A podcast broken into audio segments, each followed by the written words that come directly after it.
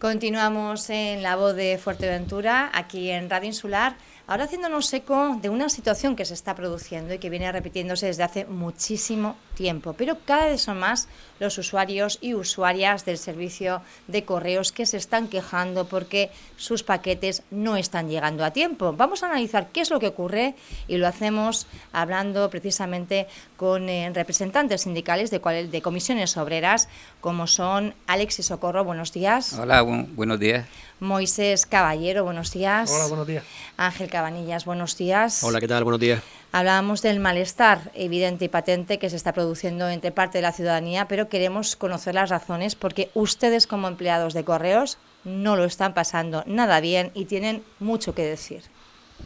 Eh, sí, efectivamente, Pía. Eh, desde hace cosa de aproximadamente tres años, tres años y medio, eh, que ha entrado la nueva directiva de esta empresa, está llevando a cabo una serie de, modificaciones, de ya no solo de las condiciones de trabajo en sí, sino de lo que es el tema de el rumbo que tiene que tomar esta empresa siendo empresa pública. Eh, están llevando una serie de, de modificaciones y, de, y están tomando una serie de decisiones que nosotros creemos que no nos va a llevar a ninguna parte. No hay un plan estratégico, no hay un plan de empresa serio y eso se traduce no solamente en la política de la empresa en el resto del Estado, sino también aquí en Canarias y particularmente aquí en Fuerteventura. Estamos viendo cómo son cada vez más eso los usuarios y usuarias que se quejan porque, bueno, no sé cuánto puede tardar en llegar un paquete, por ejemplo, de la península a Fuerteventura. ¿Cuánto puede ser ese tiempo de entrega y cuánto era antes? Bueno, aquí entramos con el tema de aduana bueno, eso es otra cuestión, pero lo que sería el servicio de correos. Depende del tipo de envío. Eh, eh, hay envíos más rápidos y más lentos, ¿vale? ¿Qué pasa? Que los plazos de aduanas, que son para todos los envíos, no cuentan a efectos de correo, porque la propia empresa, que es la que gestiona eso, así lo ha decidido, no cuentan los plazos. Te puede tardar lo mismo una semana que dos meses, que en el caso reciente que hemos hecho visitas al CTA, al centro de tratamiento, nos hemos encontrado que están trabajando ahora, acaban de terminar de tramitar de aduanas eh, paquetes de noviembre y diciembre de noviembre y diciembre em- que están llegando ahora a Fuerteventura. Eh, y están empezando ahora con los de enero y febrero. Vale, el fuerte retraso que, sufren es consecuencia además de una mala política de correos, mala planificación. Se sabía desde mayo, hace un año, que había que adecuar los programas informáticos y todo el, sistema de gestión de correos para la paquetería. Y llegó noviembre, el 14 de noviembre, que era la, fecha crítica, y no se hizo nada. ¿vale? Pues deja absoluta. Y a partir de ahí se empezaron a parar de manera masiva. Y ya te digo, eh, están ahora tramitando paquetes de enero y febrero y, recientemente acabaron de tramitar todo lo que había mal gestionado y venía mal de Madrid de, las fechas anteriores. Todo esto a qué se debe? Porque entiendo que las personas que les conocen, al final Fuerteventura es una isla muy pequeña, eh, como decíamos fuera de micrófonos, todo el mundo conoce al cartero y, las, las críticas o las quejas, las frustraciones por gente que a lo mejor está esperando ansiosamente ese paquete que no termina de llegar, les llegan a todos ustedes. Eh, ¿Qué razones dan de, de tú a tú? Pues es muy claro, Pía. Es decir, compañero Moisés creo que lo ha comentado varias veces en diferentes ámbitos. Esto es de manual. Es decir, si tú aumentas las quejas, si tú mermas el servicio, si tú recortas la financiación, lo que va a pasar con esta empresa pública es lo que desgraciadamente en este país ya hemos vivido en otras empresas. Nos acordemos, por poner algunos ejemplos, Resol, Iberia, Mediterránea, etcétera. Sin embargo, cuando cae en manos de operadores privados, curiosamente se vuelve rentable. En la actualidad, y desgraciadamente en estos últimos años de pandemia, hemos visto como la venta e-commerce y la venta online está disparada. Disparada en el sentido de que las empresas privadas quieren hacer, entiéndaseme bien esta expresión, su agosto con el poder desplazar la logística y los envíos entre las diferentes localidades, en este caso del territorio nacional. Por lo tanto, si tú te quitas al operador público, aquel que defiende que sea igualitario para todos, tú vas a jugar con el libre mercadeo. Un ejemplo, hoy por hoy la carta vale exactamente lo mismo repartirla en cualquier punto del territorio nacional, cualquiera. Sin embargo, quitemos al operador público. Mañana llegar a los molinos más vale 4 o 5 euros. Nadie va a gestionar los molinos, digo los molinos como puedo hablar de una localidad de Costa Calma o de La Oliva. No lo va a operar como el servicio público. Y yo me gustaría poner énfasis en un dato.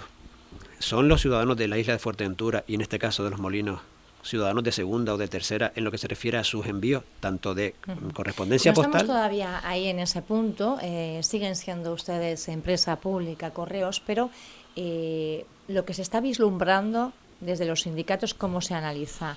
¿Se están dando esos pasos, digamos, de una manera intencionada para el día de mañana privatizar el servicio? Sí, sí, lo vemos en una cosa muy sencilla. La concesión del correo es hasta el 2025, servicio postal universal. ¿Qué quiere decir con ello? Tenemos la obligación de hacer un reparto diario a la ciudadanía, porque lo marca la ley, lo marca la ley. ¿Qué pasa si tú recortas la financiación? Recordemos que este año la han vuelto a recortar y se quedan 110 millones de euros estatales. Segundo, han aumentado las quejas y reclamaciones un 33%, con lo que significa que Correo sigue incumpliendo lo que los ciudadanos, ciudadanos en este caso esperan de nosotros. Y tercero, yo quiero saber cuál es el plan de correo. Dice correo, porque supongo que tras esta entrevista, como en todas, acá aparecerá con un argumentario. No estamos cerrando oficinas. Los dos aeropuertos canarios, Mesa y López, el Cebadal, el Monteletiscal, la sucursal 5, Alcalá. Recientemente nos enteramos de que ayer van a quitar dos carteros urbanos en la localidad de San Bartolomé, aquí al lado, en la isla de Lanzarote. Creo que estos engañan a la ciudadanía. Segundo, Correo dice que crea empleo. Yo tengo que adelantarles que las 5.000 plazas que van a crear para el año que viene van a ser a jornadas parciales. Tercero, no estamos cumpliendo con lo que nos marca la ley. Entonces, Pía, creo que los datos hablan por sí solos y fundamental. Creo que los ciudadanos, cuando salen en algún medio o en algún ámbito político o en foros, que hay muchos foros que están hablando de nosotros, pues oiga, ahora entiendo por qué mi cartero me lo ha cambiado cada dos por tres, ahora entiendo por qué mi cartero viene una vez a la semana y cuando viene, y ahora entiendo cuando busco en la página de internet que me pone dos, tres, o como decía el compañero Alessi, hemos tramitado ahora los paquetes de aduana de noviembre y diciembre. ¿Cuántos, eh, ¿Cuántos efectivos son aquí en Fuerteventura? ¿Cuántos empleados y empleadas son aquí en Fuerteventura? Aquí aproximadamente sobre unos 90 trabajadores. Unos 90 trabajadores eh, directos que trabajan. sí, entre fijos y eventuales. Y eventuales. ¿Qué ocurriría? Porque claro, mm, estamos hablando de una empresa pública. Eh, ustedes, yo no sé si tienen la categoría de funcionarios como tales, no la tienen, pero sí tienen una serie, digamos, de, no prebendas, pero sí una serie de garantías en la calidad de su empleo que muchas otras empresas eh, privadas no existen. ¿Qué ocurriría en 2025 si eh, finaliza el servicio de esta adjudicataria? Temen, eh, ¿cómo sería esa privatización de correos? ¿Qué implicaría? Pues mira, Pía, creo que esto no es nuevo en este, desgraciadamente en España. Un ejemplo, en Fuerteventura quedan tres de los 90 que acaba de, decir eh, Moisés, empleados públicos. ¿Por qué digo con ese dato tan real? Porque hay tres funcionarios en correo, los tres en la misma unidad, Puerto del Rosario. Eh, hablábamos esta mañana, hicimos una asamblea en la unidad de Fuerteventura, de Puerto Rosario, y uno de ellos está cercano a la jubilación y dos, evidentemente, a las puertas de la misma o bien un cambio ministerial. Por lo tanto, cuando desaparezca el empleado público, que son, un ejemplo, ellos tres, 62 en la provincia de, la España, de, la, de Las Palmas y 5.500 a nivel nacional, de una plantilla de 50.000, te quedan laborales. Laborales que están blindados por un convenio colectivo. No es estatuto básico el empleado público, eso hay que matizarlo. Es un, convenio, que es, es decir, estatuto de los trabajadores, mejorado por un convenio de empresa.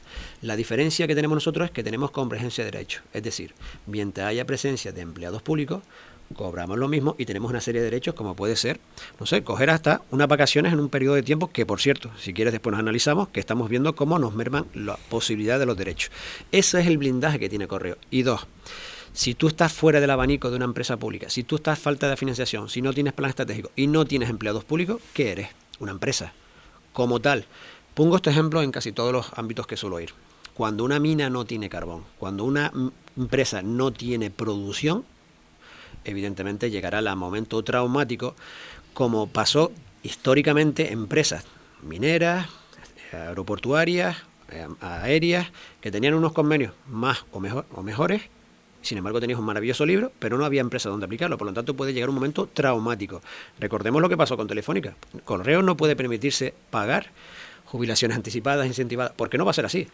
Y segundo, llegará un momento muy traumático que vemos evidentemente, como tú comentabas, Pía, peligrar las condiciones laborales y evidentemente nuestros puestos de trabajo. Si me permite, Pía, la intervención, eh, nosotros tenemos que tendría que matizar una cosa. Eh, nuestra principal lucha, eh, digamos que no es por los, por los derechos, ni por el salario, ni por nada de eso. Nuestra principal lucha ahora mismo es por la viabilidad de esta empresa. ¿vale? Ahora mismo, eh, en una era digital de comercio electrónico, etcétera, etcétera, con tanta compra por internet y demás, es incomprensible que todos los correos europeos ¿vale? hayan tenido beneficios durante el pasado año 2021 y el único correo que ha tenido eh, europeo que ha tenido pérdidas sobre unos 91 92 millones de euros de pérdidas haya sido el correo español. Es incomprensible. Eso se debe a una mala política de empresa vale no podemos echarle la culpa ni a la pandemia ni a ningún otro factor es simplemente una, una mala política desde la presidencia, los directivos que tienen que tomar las decisiones. Pero interesada, entiendo, porque ustedes eh, constantemente lo que están aquí por lo menos evidenciando, creo yo, o destacando, es eh, que hay una intencionalidad en todo eso porque no interesa que, Correos siga funcionando. Hombre, Pilla, esta empresa, esta empresa la dirigen desde la política. Es decir, recordemos, y tenemos que decir quién es el que está al frente de esta empresa. Al frente de la empresa está Juan Manuel Serrano, presidente de la compañía, amigo personal y el ex chofe de Pedro Sánchez. Creo que todos sabemos quién es. Este señor, no sé si agradecidamente o no, se lo puso al frente de esta empresa. Recordemos que es el segundo sueldo mejor pagado de este país público, 200.000 euros, solo superado por el presidente de la CEPI. Cuando vemos este agradecimiento que desgraciadamente comentábamos lo de las puertas giratorias. 200.000 euros de sueldo anual después de haber perdido 91, 92 millones de euros. Y objetivos, Pía. ¿Sabes cómo cumplen con los objetivos? Vendiendo patrimonio. La zona del Levante ya no es de correo. El edificio emblemático de Primero de Mayo, de aquí de Las Palmas, o sea, de la provincia de Las Palmas, hoy a las once y media hemos tenido una reunión con la propia empresa porque lo van a vaciar por dentro. ¿Sabes lo que nos dice la empresa? Y esto quiero que lo sepa la ciudadanía. Este edificio tiene gran valor comercial y empresarial para todo el mundo, menos para correo.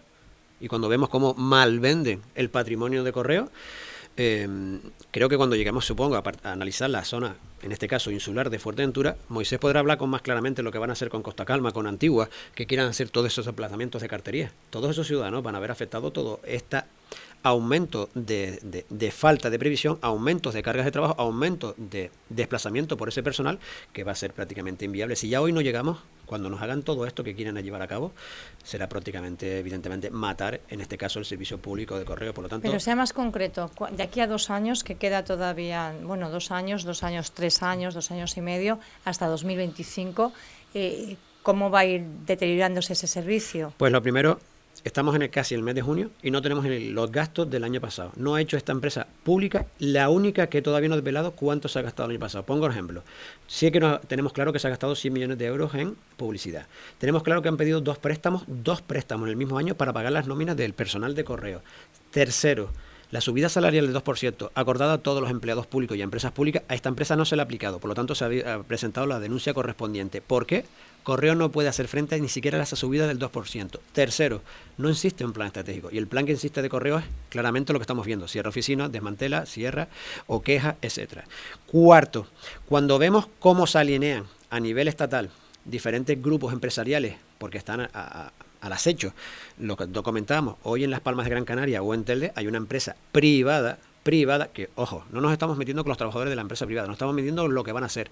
Están repartiendo cartas como nosotros, están repartiendo paquetes como nosotros, con unas condiciones muchísimas peores que el trabajador de correo y unas condiciones para la ciudadanía más precarias. Cuando vemos esto, creo que adelantando. Correos no aprovecha esa rentabilidad o ese nicho ¿no? que se está generando con todo ese e-commerce. Hablaban ustedes de que son eh, el único servicio de toda Europa que está presentando eh, pérdidas. ¿Qué hacen los demás que Correos no esté haciendo? Vale, eso es muy sencillo, es tener cabeza. Eh, la directiva actual está dando bandazos, no tiene una dirección clara, se inventa cosas constantemente que no funcionan.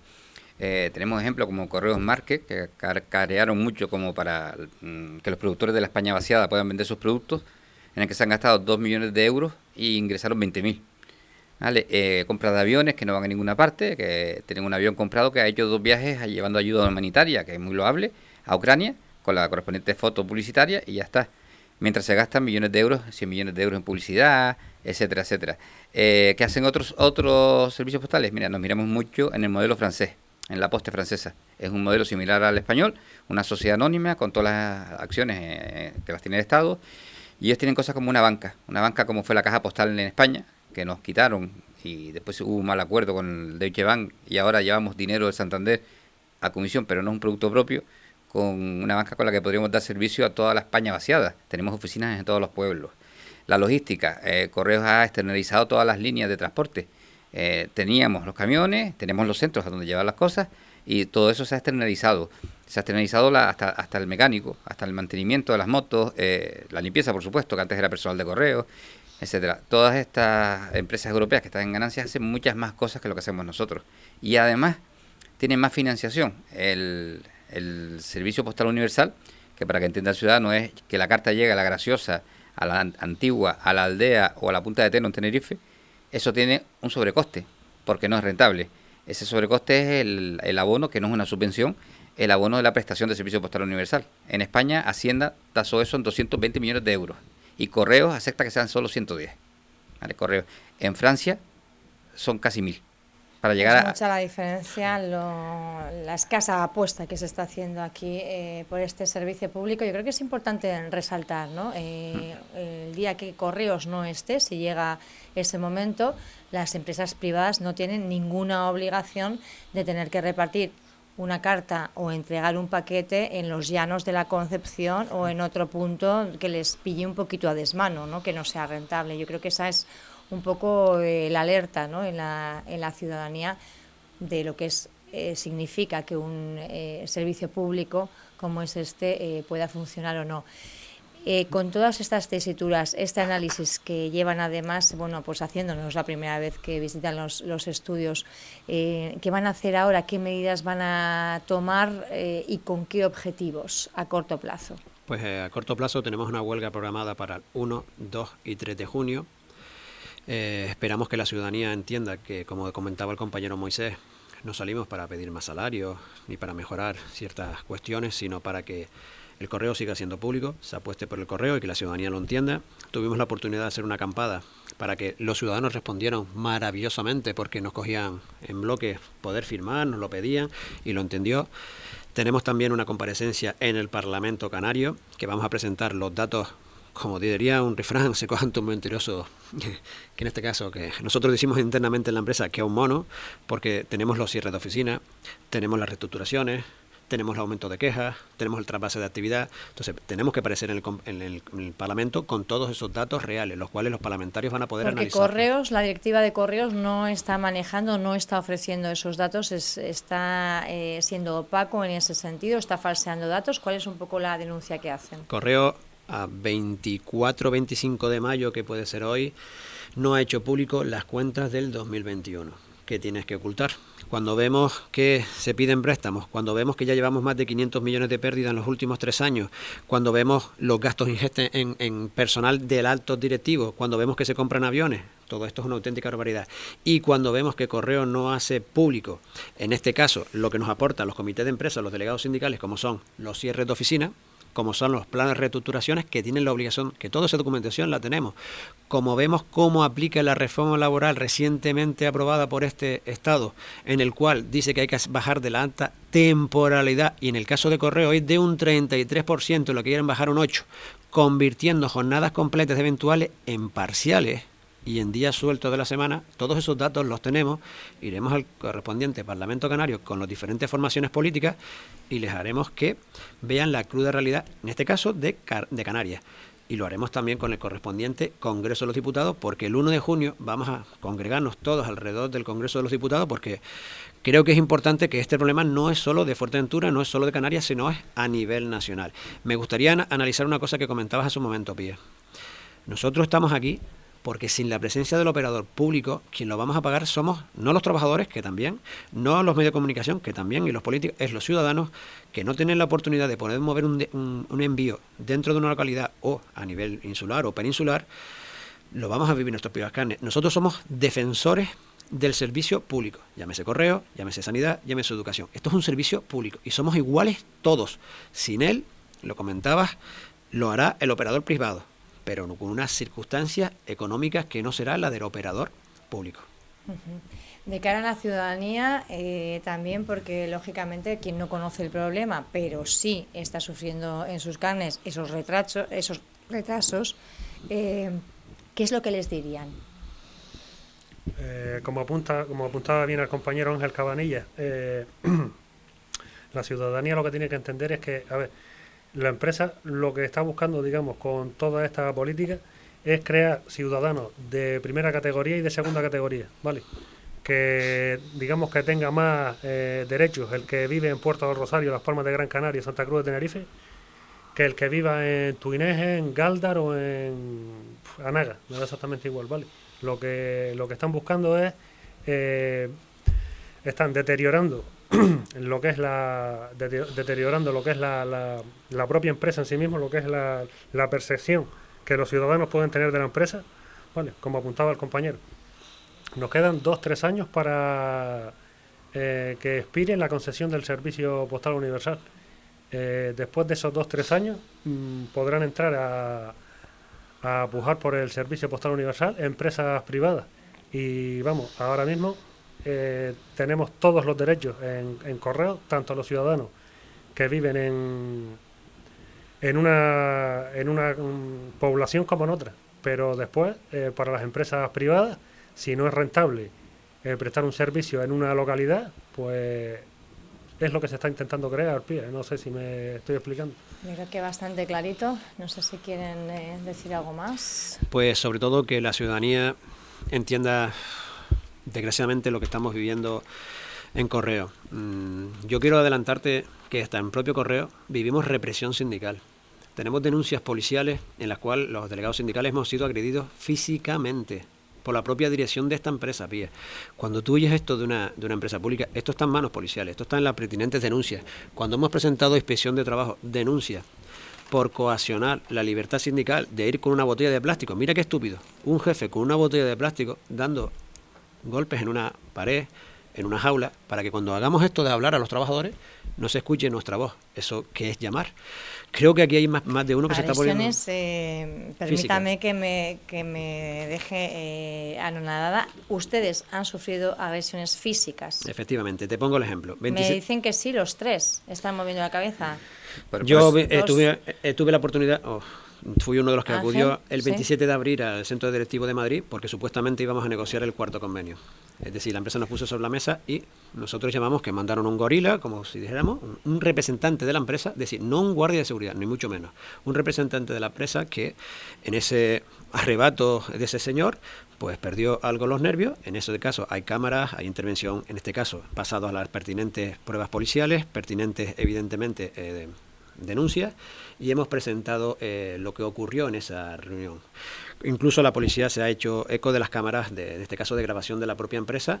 Cuando vemos que muchos de estos altos cargos y estos jefes se están poniendo nerviosos, algo quiere decir. Nosotros queremos develar lo que está pasando en esta empresa pública. Y lo que está pasando en esta empresa pública es que de no hacer nada, en este caso nosotros, pues lo vamos a, denunciar a la opinión pública, lo vamos a denunciar a ustedes, los medios de comunicación y en las diferentes esferas políticas, porque hoy, por ejemplo, tenemos la oportunidad de nuevo para reunirnos con el Cabildo, en este caso de Fuerteventura, mañana lo haremos en Lanzarote. Nos han llamado durante la mañana el Cabildo de Gran Canaria que quieren reunirse. Hoy creo que Carlos Alonso desde Tenerife ha sacado un comunicado diciendo mm, esto es un auténtico disparate. Es decir, no lo de represión sindical, sino lo que está pasando en correo.